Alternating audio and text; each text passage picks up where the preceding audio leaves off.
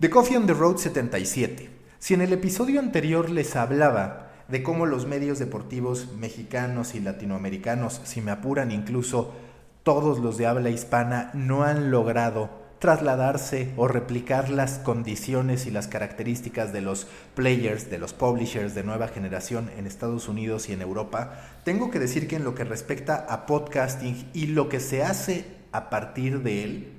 México y Latinoamérica sí están dando pasos sólidos, no para estar al nivel, porque debemos entender las diferencias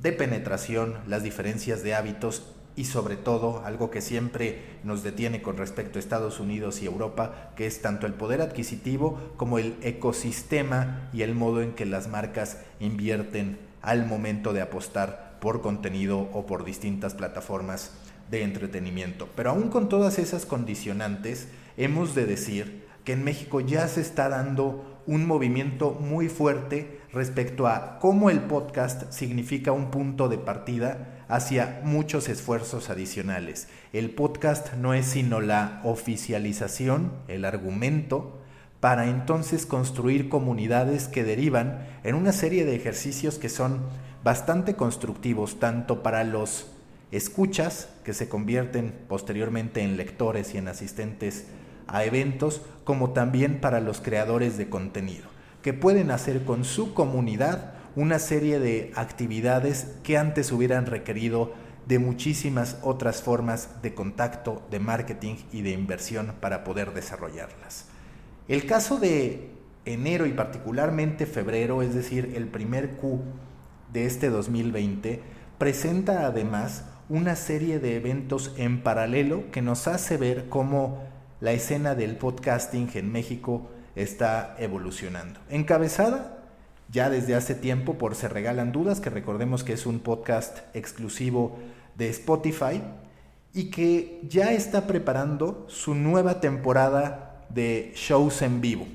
Esta temporada no solamente contempla, como ocurrió durante el 2019 la grabación de episodios en la Ciudad de México, que de hecho así se produjeron los episodios con Chumel Torres, con Yolanda Andrade, con Rorro Chávez, con Daniel Sosa, con Alan por el Mundo y con varios más, sino que ya involucra un tour alrededor de México y en Estados Unidos, en Los Ángeles, con precios que van de los 800 a los 400 pesos. En Los Ángeles, por ejemplo, cuesta entre 25 y 30 dólares, dependiendo de si se hace el pago en preventa o cuando se termina este periodo. Para que se den una idea de lo que está haciendo, se regalan dudas. Está prácticamente poniendo episodios o presentaciones consecutivas en Monterrey, Torreón, Querétaro, Puebla, Guadalajara, lo que ya les mencionaba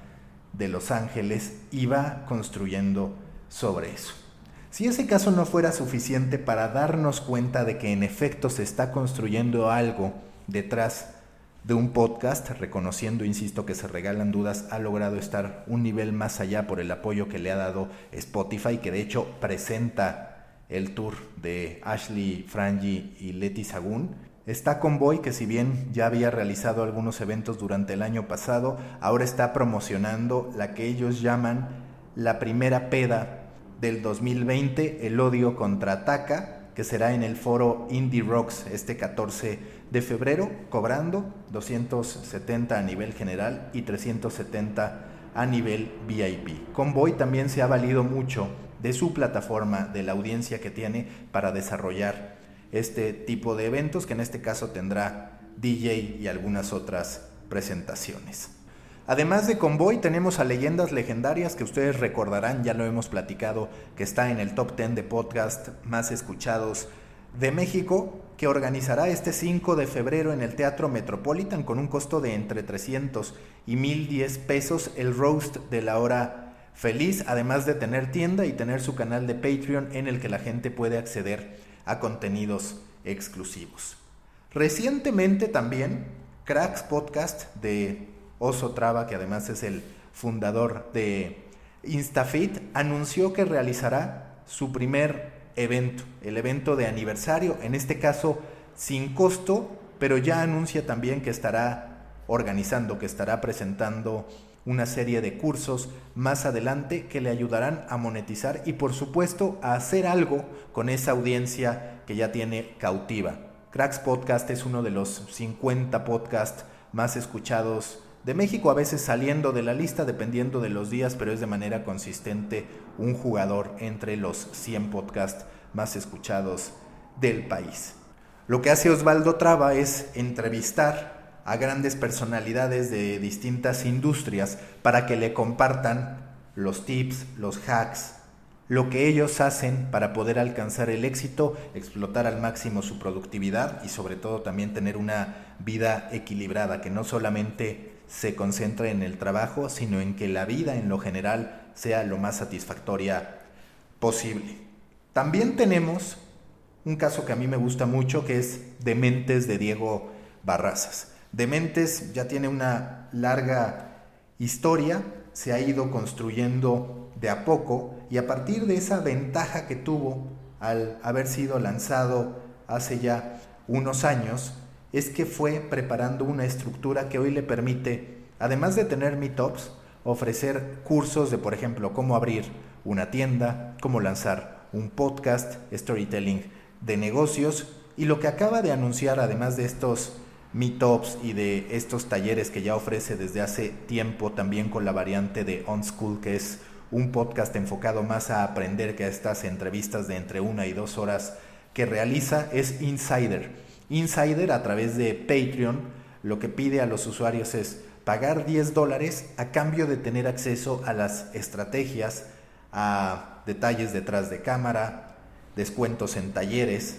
que prepara Diego Barrazas y su equipo. Como pueden darse cuenta, estamos en un momento clave para el despegue de la industria del podcasting en México. Y más allá del negocio que se haga o no con ello, que por supuesto que es relevante porque no podemos crear sin monetizar de la manera debida, se tiene que aplaudir el que cada vez sean más las comunidades que están reaccionando